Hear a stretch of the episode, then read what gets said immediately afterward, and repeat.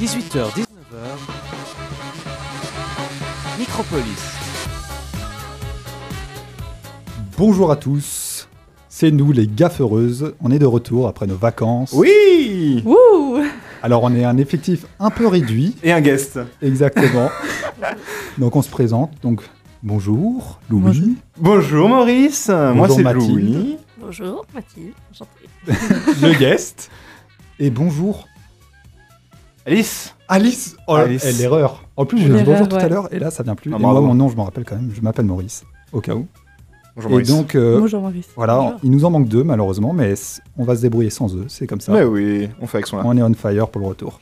Donc, on va vous parler de quoi aujourd'hui? Allez, Les, Les Jeux, Jeux Olympiques. Olympiques. magnifique. Alors, le thème, il est un peu venu. euh, J'ai vu qu'il y avait l'ouverture de la billetterie. J'ai été Ah, sélectionné. Ma attention. sœur aussi, ouais. Sauf que euh, c'est un peu, moi je trouvais un peu une arnaque parce qu'il fallait prendre différents packs, c'était hors de prix, tout ça. Ok, j'ai Donc au final, j'ai rien pris et puis euh, ça m'a un peu dégoûté. Tu as pris la place de quelqu'un d'autre qui en voulait peut-être? Mais ouais, bah, qui sait. Mais en tout cas, c'est l'année prochaine en France, Cocorico. Ouh. Euh, yay. Et donc on va vous parler de ça. Alors on va vous parler un peu d'histoire, des fun facts. Et puis discuter un peu des questions reliées à la politique et aux Jeux Olympiques. Ouais, Et puis tout de suite, la première musique, We're Back in the Game, un remix. Donc, quelles sont les origines des Jeux Olympiques modernes? Alors, évidemment, ça prend. euh, leurs origines, c'est la Grèce antique, on le sait tous. Oui. Mais il n'est. Et dans ce cas-là, les Jeux Olympiques de la Grèce antique, c'est quand? Il n'est pas très clair, on ne sait pas très bien quand ça a eu lieu. Les- les- en tout cas, les premiers Jeux Olympiques, on ne sait pas. Pour plusieurs raisons. Tout d'abord, les sources écrites de l'époque mélangent souvent mythologie et histoire. Donc, par exemple, un des récits qui explique la création des Jeux Olympiques est le suivant. Donc, est-ce que vous connaissez déjà le mythe de Tantale Non, pas du non, pas du tout. Je vais vous rappeler, c'est un, c'est un classique. Donc, Tantale, bon, c'est un roi. voilà. Il est l'ami des dieux, donc Zeus, compagnie, tout ça, on connaît. Et du coup, il, a invité, il les invite à souper. Mais voilà, Tantale, c'est un peu un emmerdeur, un, un- un sceptique. Être pote avec les dieux, ça lui suffit pas du tout. Il peut pas s'empêcher de se poser des tas de questions, genre est-ce que Dieu existe ou pas, donc lui il a la réponse puisqu'il les invite. Ouais. Mais du coup il se pose d'autres questions, est-ce qu'ils sont vraiment omniscients? Et du coup il va les tester. Alors je vais vous proposer trois tests qu'il pourrait leur faire. Ok, vous allez me dire lequel il, a, il a choisi. donc il pense à un chiffre et demande aux dieux de le deviner. Ça c'est le choix. Mhm. Le choix B c'est il leur raconte un mensonge pour voir s'ils vont se rendre compte. et le choix C, il tue son fils, l'assaisonne, hop, le prépare, sympa, et le sert aux dieux pour voir s'ils peuvent s'en rendre compte. À votre avis Moi, je dirais la troisième. Mais moi, je crois que je connais la... en fait. Bah, Bizarrement, oui, c'est la troisième. Ok. hein. Bon, Après, c'était voilà, pas forcément la question la plus dure que je pouvais poser, mais voilà. Du coup, les dieux, forcément Zeus et, et sa clique, eux, ils goûtent, ils recrachent tout de suite et ils s'exclament Oh Fada, tu nous as pris pour des bolosses ou quoi? Bref, Tantal, il est condamné direct C'est des dieux marseillais? au supplice de. Au De supplice, pardon, de. ah, le supplice de Tantal. hein. Ah, Euh, je- si je me rappelle bien, il est entouré d'eau qu'il n'arrive pas à boire et de fruits qui pendent, mais il n'arrive pas à les attraper. Euh, et il a faim. Il a terriblement faim et soif. Je croyais que son supplice c'était d'orga- d'organiser les Jeux Olympiques, du coup, mais non. Non, non, et du coup, d'après le mythe, Héraclès, ou Hercule, pour honorer le fils euh, mort, alors il y a des histoires de résurrection aussi dans le- dans l'histoire, mais ça dépend des, des récits. Mais en tout cas, pour honorer ce fils, il va créer les Jeux Olympiques en son honneur, et ensuite, ils seront surtout là pour honorer Zeus. Bon, il existe d'autres mythes, hein, je vais pas tous les raconter parce qu'il y en a plusieurs qui sont, seraient à l'origine des Jeux Olympiques. Mais bon, l'histoire en tout cas nous indique qu'il serait apparu au cours du 8e siècle avant notre ère, ou avant Jésus-Christ, ça dépend, voilà, à Olympie. Donc les Jeux sont hautement reliés au, culte des dieux olympiques. Encore aujourd'hui, si vous allez visiter un jour euh, Olympie, vous pourrez voir donc le site antique euh, d'Olympie, pardon. Donc c'est un site hautement religieux, notamment à côté du stade olympique de l'époque. Il y a de nombreux temples, dont le fameux temple de Zeus où il y avait une des merveilles du monde, la statue en or. Je ne sais pas si vous en avez Ah, oui, entendu oui, parler ou pas. ouais. Voilà, Ah qui ouais. n'existe plus malheureusement, on peut pas la voir, mais on peut encore voir euh, tout le site euh, euh, de culte euh, de, de cette religion.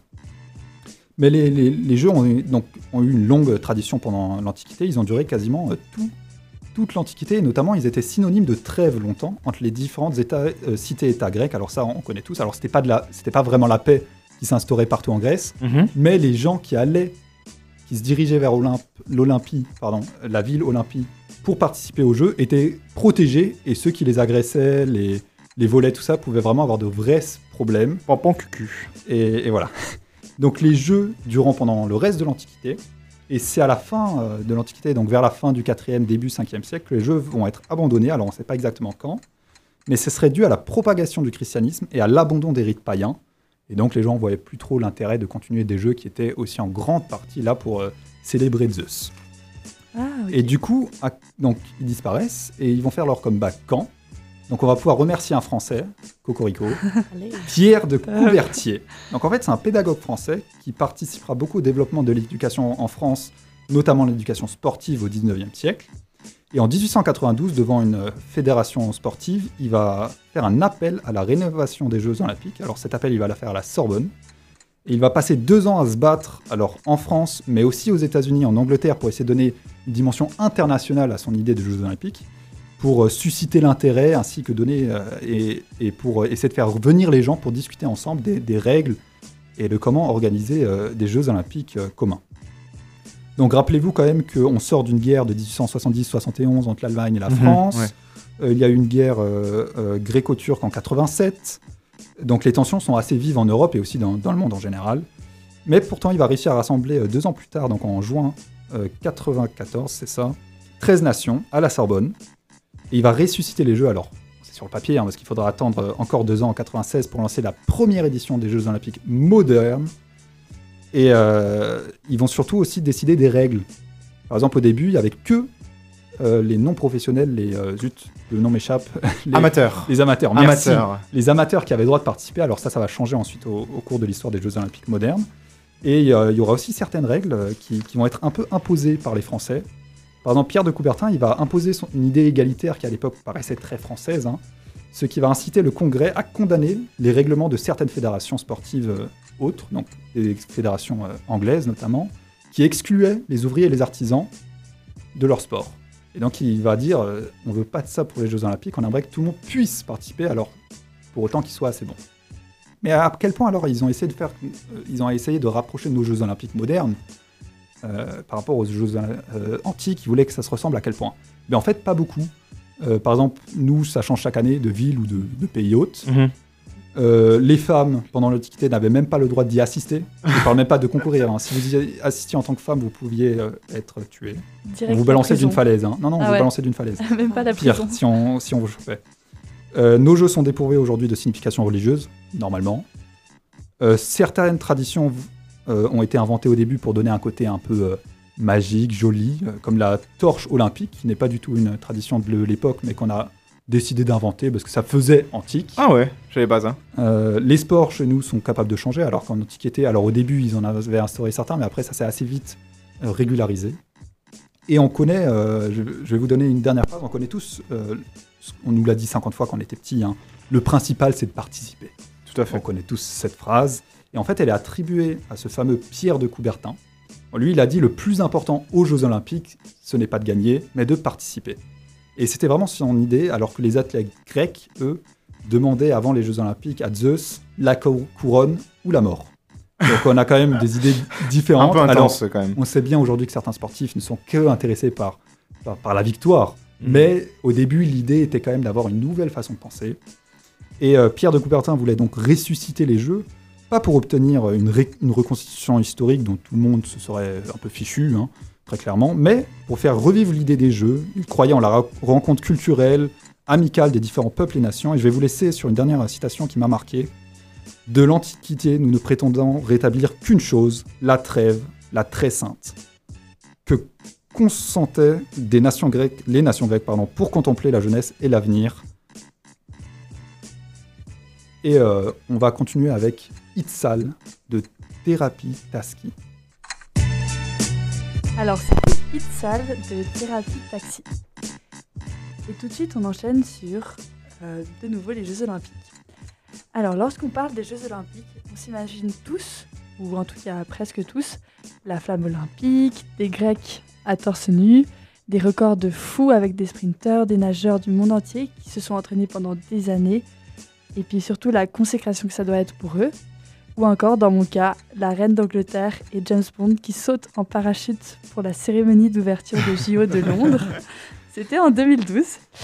Bon, alors au risque euh, d'en décevoir certains, je me suis renseignée et apparemment, elle n'aurait pas vraiment sauté de l'avion, Ben non. mais euh, c'était une doublure. Mais moi, j'avais 10 ans en 2012 et j'y ai vraiment cru. donc, euh, voilà. enfin bref. Donc euh, évidemment, les JO sont avant tout une manifestation sportive. Et sans être une grande fan de sport, je peux assez facilement dire qu'il y a quelque chose d'assez magique dans tout ce qui est mis en place par le pays qui accueille euh, les Jeux. Par exemple, il y a des feux d'artifice euh, hyper grands. Euh, bon, évidemment, la reine qui saute en parachute, c'est quand même assez pas mal. Et aussi, simplement, les exploits sportifs, c'est assez sympa à regarder. Mais il y a aussi des côtés un peu moins féeriques. Alors, euh, on en a déjà beaucoup parlé cette année avec euh, la Coupe du Monde au Qatar. Mais écologiquement, c'est clair que toutes ces compétitions, c'est pas la folie. Par exemple, les derniers JO en date, merci au Covid, euh, c'était en 2016 euh, au Brésil. Et c'était plus de 17 000 tonnes de déchets, 8 millions de mètres carrés d'eau, de mètres cubes d'eau utilisés et 3,6 tonnes de CO2 produits. Donc bref, sans vraiment comprendre les chiffres, on arrive tous assez bien à comprendre que c'était pas fou, c'était un peu la cata écologiquement, et surtout pour un plaisir d'une aussi courte durée. Euh, dans la suite des infos pas folles concernant euh, l'histoire des Jeux Olympiques, on sait qu'il y a plus de 400 sportifs qui ont dû être disqualifiés suite à des traces de dopage dans leur urine, et parfois, dans certains cas, c'est seulement des années après voire des décennies qu'on retrouve, euh, qu'on apprend qu'ils avaient triché. Soit ils écrivent un livre, euh, ils font une, euh, une annonce. Donc c'est un peu spécial. On leur retire du coup leur grande médaille de champion olympique. Donc voilà, c'est un peu un, sujet à débat. Mais pour finir sur une note un peu plus sympa, sachez que toujours dans les mêmes Jeux, en 2016, le Brésil a organisé pour la première fois des Jeux olympiques euh, donc euh, c'est-à-dire une vraie compétition sportive pour les animaux.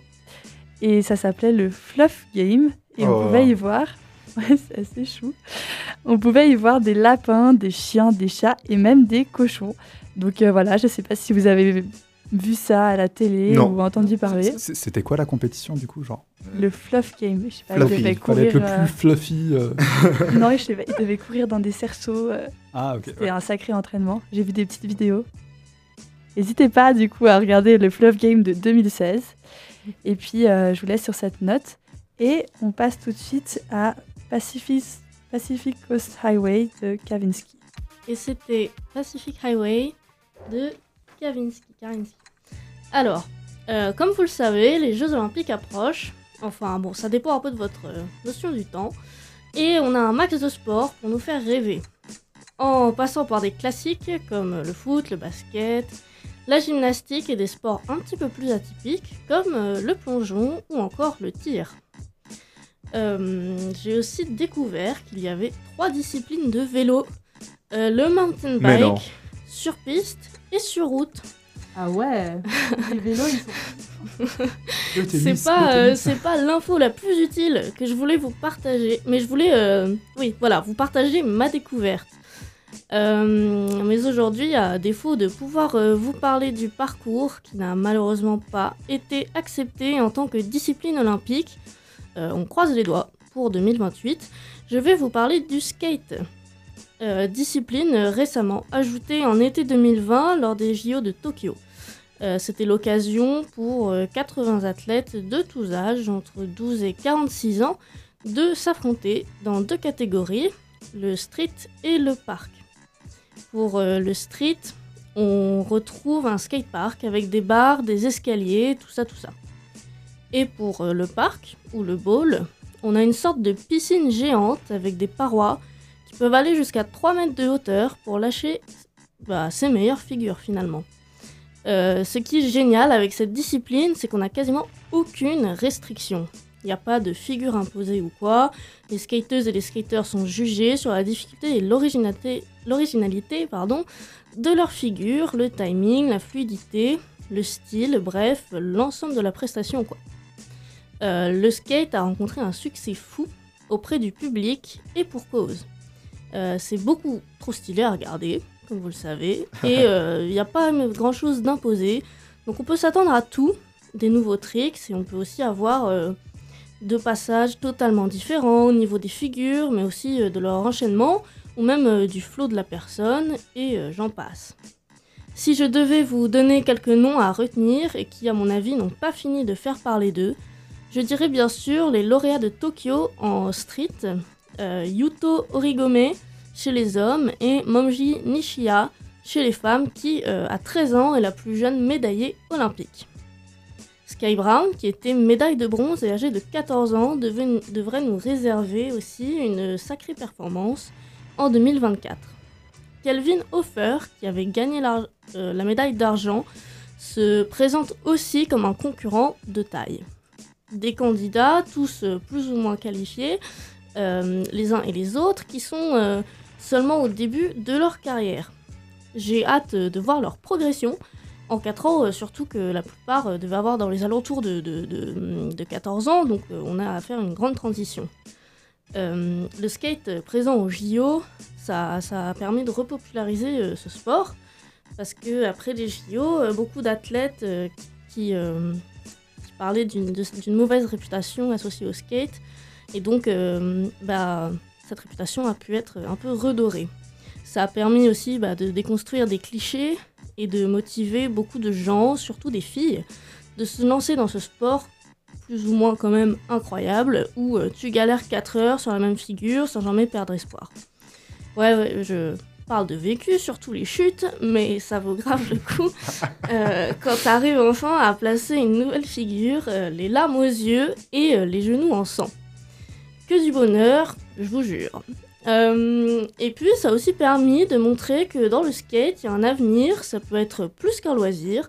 Les valeurs du skate euh, ont pu être rendues plus visibles grâce aux participants qui ont vraiment montré une image positive d'entraide, d'encouragement entre candidats. Euh, L'ambiance était vraiment très chill, tout le monde se hypait, on, pouvait- on oubliait presque que c'était une compétition.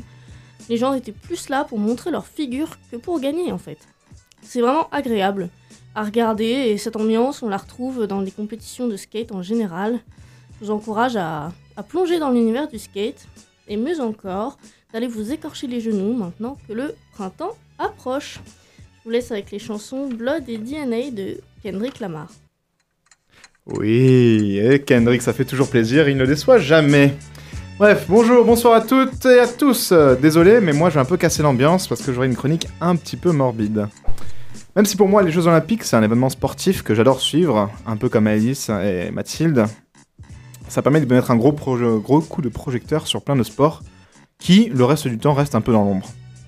Mais moi aujourd'hui je voulais vous parler de quelques événements un peu sombres justement qui entourent ces Jeux Olympiques. Euh, je vais commencer par vous parler des Jeux Olympiques de 1933. Non, justement, en 1933, le Comité international olympique, ils ont le nez, ils ont le nez, vous allez voir. Ils choisissent la ville de Berlin pour héberger les Jeux Olympiques de 1936. Et après, on sait tout ce qui se passe. Berlin, ça tombe un peu euh, aux mains des nazis, et puis voilà, il va se passer des choses. Et justement, euh, beaucoup de politiciens et de personnes influentes appelleront à boycotter les Jeux en voyant la propagande que les nazis en feraient pour servir le régime. Il y a même des gens, le Front Populaire, qui gouvernait à l'époque en Espagne, à ce moment-là, ils prirent euh, l'initiative d'organiser avec d'autres mouvements travaillistes et socialistes d'autres pays une alternative à ces jeux fascistes. Ils appelaient ça les jeux du peuple. Malheureusement, coup de malchance, euh, le projet tombe à l'eau quand une guerre civile éclata en Espagne. L'Irlande aussi avait décidé de boycotter les jeux de cette édition en Allemagne nazie, mais pas à cause des idéo- idéologies raciales, mais parce que justement l'association internationale des fédérations d'athlétisme, voulait restreindre euh, l'État avec un nom, justement, il voulait restreindre euh, au nom de État libre irlandais, et non pas simplement Irlande comme ils le souhaitaient, et du coup, ils ont dit, ok, bah, c'est comme ça, on vient pas. Maintenant, en 1972, un des plus tristes événements justement des Jeux Olympiques modernes, c'est le massacre de Munich. Je sais pas si vous, vous avez déjà entendu parler de ça Non. Ouais, ouais, il y a- c'est c'est des terroristes qui ont pris en otage, tout Ouais, ça. exactement. Euh, pendant les Jeux de Munich, le 5 septembre, euh, l'attentat fut perpétré par huit membres de l'organisation palestinienne qui s'appelle, euh, qui se fit appeler Septembre Noir. Ils tuèrent euh, deux membres de l'équipe olympique et en gardèrent neuf comme otages. Et leur revendication était de libérer 243 prisonniers euh, palestiniens gardés en Israël. Ainsi que deux fondateurs du mouvement de guérilla ouest-allemand, mais ça, je sais pas. En tout cas, ils le voulaient aussi. C'était des athlètes euh, israéliens? Les faiseurs d'otages? Enfin, les terroristes? Non, non, les, Les otages, oui, Ouais, oui. Merde, ok, C'était ouais. des membres de l'équipe israélienne olympique, ouais. Tout à fait, exactement. Désolé de pas avoir été clair. Et du coup, ils ont été gardés en otage dans le village olympique. Euh, seulement trois terroristes survécurent à l'assaut des forces spéciales, mais tous les otages ainsi qu'un policier y perdirent la vie. La compétition fut arrêtée pendant 34 heures. C'était une première euh, pour les Jeux Olympiques modernes. Et après un vote du CIO, donc le Comité Interna- International Olympique, qui est à Lausanne, RPZ, euh, les Jeux reprirent le 6 septembre finalement, c'est-à-dire au lendemain de la prise d'otage. Il y a tout de même eu une cérémonie pour rendre hommage aux victimes et elle rassembla euh, 80 000 spectateurs et 3 000 athlètes. Après cela, Israël lança à la suite de, de cette attaque l'opération Wrath of, the- of- of the- non, of God, ou la colère de Dieu en français, qui autorisait le Mossad euh, à traquer et tuer n'importe qui ayant joué un rôle dans cet attentat. C'est le sujet du film de Steven Spielberg, sobrement appelé Munich, si jamais vous voulez aller voir. euh, Je l'ai pas vu moi, mais très très grand film à ce. Ouais. Donc ça montre qu'il y a un, un- un bon traumatisme du côté de l'État d'Israël. Euh, pour parler d'autres morts pendant les Jeux Olympiques, encore une fois, euh, mais cette fois-ci c'est aux États-Unis, en 96, pendant les Jeux d'Atlanta, un Américain fit exploser une bombe dans un parc de la ville, tuant une personne sur le coup, et une autre personne d'une manière un peu plus euh, euh, comble, comme un comble. C'est un caméraman en fait de télévision qui courait vers le parc, donc là où il y avait eu l'explosion ou là où il y avait l'alerte à l'explosion, et il finit crise cardiaque à cause de son effort qui était démesuré. Et euh, du coup, euh, le terroriste euh, quand même blessa 100 personnes. Et après cela, il fera exploser encore 4 bombes entre 96 et 98 et ne sera arrêté, qu'en 2003, alors qu'il était l'une des 10 personnes les plus recherchées par le FBI il y a un moment. Dernier épisode marquant des Jeux Olympiques dont je voulais vous parler. Donc, pas comme Alice avait dit, mais après les Jeux du Brésil, il y a eu les Jeux de Tokyo. Et justement, bah, c'est la première fois en 124 ans qu'on avait décalé l'année des Jeux. On avait déjà annulé deux fois à cause des guerres mondiales. Mais voilà. Je trouvais ça un peu intéressant euh, de faire ces recherches euh, pour écrire cette chronique, et ça m'a montré un peu à quel point on oublie les choses, parce que personnellement, euh, l'attaque de Munich, j'en avais entendu parler il y a 3 ans, mais la bombe à Atlanta, bah, c'était la première fois aujourd'hui.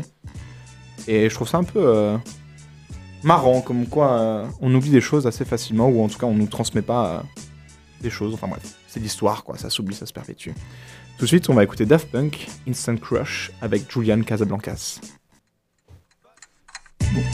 Je vous laisse deviner le titre de la chanson qu'on vient d'écouter. Hein. Bonne meuf d'Orelsan. Je pense qu'on avait tous euh, compris. Bon, on va terminer avec une petite discussion, euh, pas forcément très sympathique, mais qu'on pensait importante. La Russie doit-elle participer aux Jeux Olympiques de 2024 Alors, on a tous compris que ça a à voir avec la guerre en Ukraine. hein, euh, Mhm. Voilà. Mhm. Du coup, Mathilde, toi, qu'est-ce que t'en penses? Bah écoutez, moi, euh, je suis un peu partagée, mais je pense que je suis plutôt du côté pour, euh, parce que je trouve que le sport, euh, dans... Enfin, c'est quand même censé être un moment de, de- de communion, d'unité, euh, et je trouverais ça dommage d'exclure comme ça euh, une équipe qui pourrait potentiellement apporter pas mal de choses euh, dans leur discipline. Ok. Louis, toi, t'es plutôt pour Oh, moi, je suis quand même vachement contre. Pardon. Euh, ouais, non, enfin, je sais pas. Trouve que comme ils ont fait, euh, on les sanctionne de partout euh, en économie.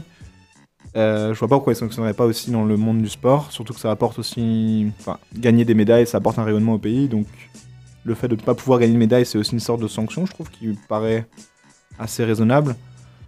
Euh, mais par exemple aussi, j'avais regardé dans mes recherches là, pour euh, la chronique d'aujourd'hui. euh, après la Première Guerre mondiale, par exemple, je sais qu'il y avait des pays, les pays perdants n'ont pas été invités aux Jeux Olympiques. Et rebelote, après la Seconde Guerre mondiale, le Japon et l'Allemagne n'avaient pas été invités aux Jeux Olympiques pendant quelques éditions aussi après.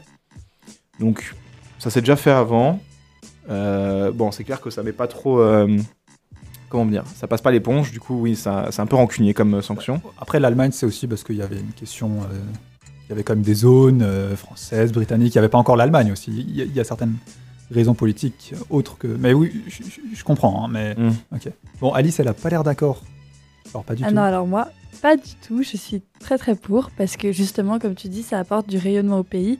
Mais c'est un rayonnement qui serait pour moi positif parce que du coup, euh, ça apporterait plus un message de paix, de montrer que l'Europe, enfin, l'Occident et tout le reste du monde euh, soutient les sportifs suisses, mais soutenir euh. Oups. les sportifs russes. Mais, euh, mais soutenir les, porti- les sportifs russes, ça ne veut pas forcément dire soutenir Poutine. Du coup, pour moi, je serais contre que Poutine et, et les hauts dirigeants russes assistent aux santé. Merci. Désolé. Les hauts dirigeants russes assistent aux Jeux Olympiques. Mais en revanche, le fait que les sportifs y vont, y aillent, pardon, il n'y a pas de souci pour moi. Ouais, mais ils vont quand même représenter la Russie là-bas. Et la Russie, c'est quand même un pays qui a envahi un autre. Et enfin, moi, je trouve que c'est vraiment pas ok. euh.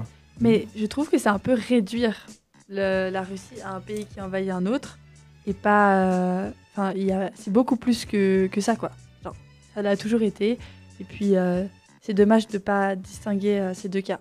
Enfin, je sais pas ce que tu en penses, Maurice. Bah, moi aussi, je suis partagé. hein. Je suis quand même plutôt pour, j'espère. En fait, j'ai un peu l'espoir qu'on voit des, des gestes jolis anti-Poutine de la part de certains sportifs russes. Oui. J'y crois pas trop, mais il y a eu des gestes jolis pendant les Jeux Olympiques. Je pense à la Corée du Nord, qui a défilé euh, sous le même drapeau que la Corée du Sud. Alors, c'était un drapeau de réunification, mais pendant les Jeux Olympiques, ils ont fait l'effort d'essayer d'avoir un symbole de réconciliation. Euh, Mhm. il y a eu d'autres symboles comme ça pendant les, pendant les Jeux Olympiques où, où c'était juste symbolique. On essayait et peut-être qu'on aura des, des athlètes ukrainiens et russes qui serrent, la main. Alors j'y crois pas trop, mais on peut toujours espérer. Donc moi j'ai un peu Bah, l'espoir que, que- s'ils viennent, je, je vois pas trop le mal que ça peut faire en réalité.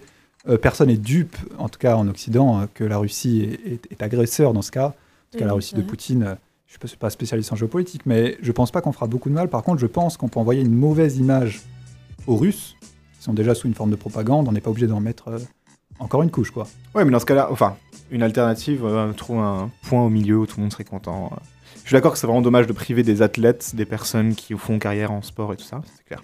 Mais du coup, ce qu'ils avaient fait, je sais plus, c'était en- à Tokyo ou, euh, ou au Brésil, ou à Sochi, ou je sais plus trop quoi.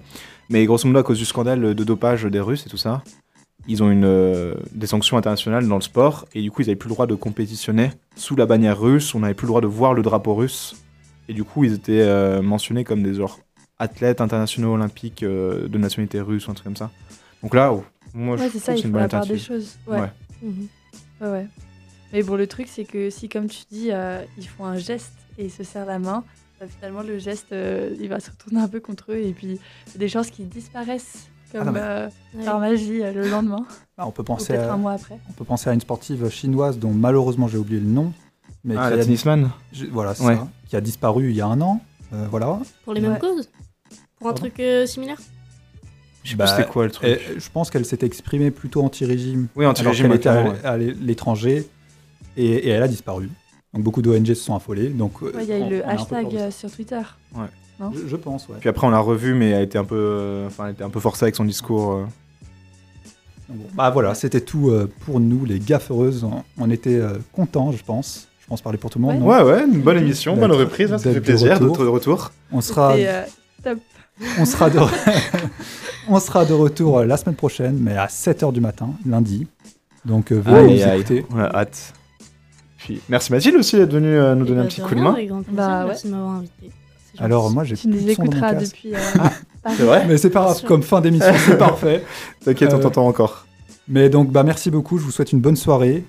Merci. Et puis, euh, profitez quand même des Jeux Olympiques euh, l'année prochaine, ça reste un moment magnifique. Ah, c'est très incroyable. Bye bye